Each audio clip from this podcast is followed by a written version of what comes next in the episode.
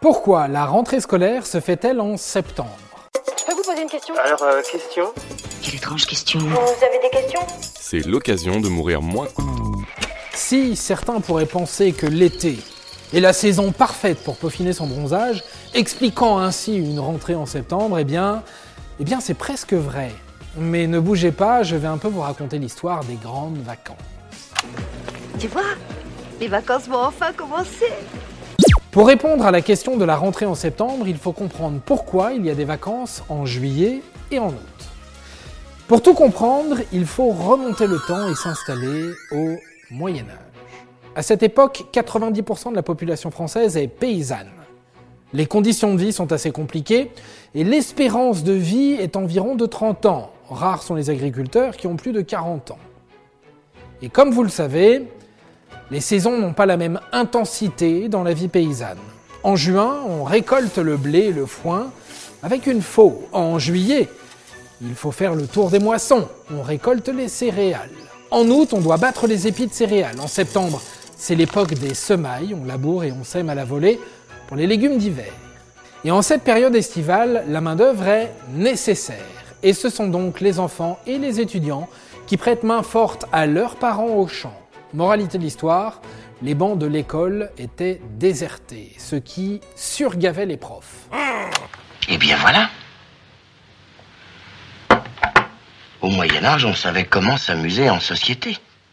C'est pourquoi en 1231, le pape Grégoire IX publie le Parens Sentiarum Universitas. Il s'agit d'une bulle papale, c'est-à-dire d'un acte juridique. Et le pape statue que l'école et l'université feront une pause d'un mois pendant l'été. Grégoire IX invente ainsi les grandes vacances. J'ai besoin de vacances. De très longues vacances. D'ailleurs, je ne pense pas revenir. Mais, mais cette pause s'étire. Elle n'est pas la même d'une région à l'autre. Pour certaines, les vendanges ont lieu en septembre. Et les vendanges accaparent les écoliers et étudiants en septembre. Ainsi, au XIXe siècle, les grandes vacances s'étendent de début août au 20 septembre. En 1936 arrivent les congés payés. Eh ben, accepte. Prends les pognons et tire-toi. La France compte 10 millions de personnes vivant de l'agriculture, soit 25% de la population totale. Si le monde agraire continue à avoir du taf, les Français vivant des autres secteurs professionnels veulent profiter des congés payés pendant les beaux jours, donc pendant l'été. Ainsi, en 1939, les dates de congés sont harmonisées pour tout le territoire. La pause estivale est allongée, toujours en vue d'éviter l'absentéisme. Le repos estival s'étend alors de mi-juillet à fin septembre. En 1961, les dates sont changées pour aller de fin juin à mi-septembre, avec quelques dérogations possibles en fonction des activités agricoles. Puis, en 1981, il est décidé de raboter les 15 jours de vacances de septembre pour allonger une semaine de vacances à la Toussaint et les vacances d'hiver. Vous pensez que c'est pour le plaisir? Non, non.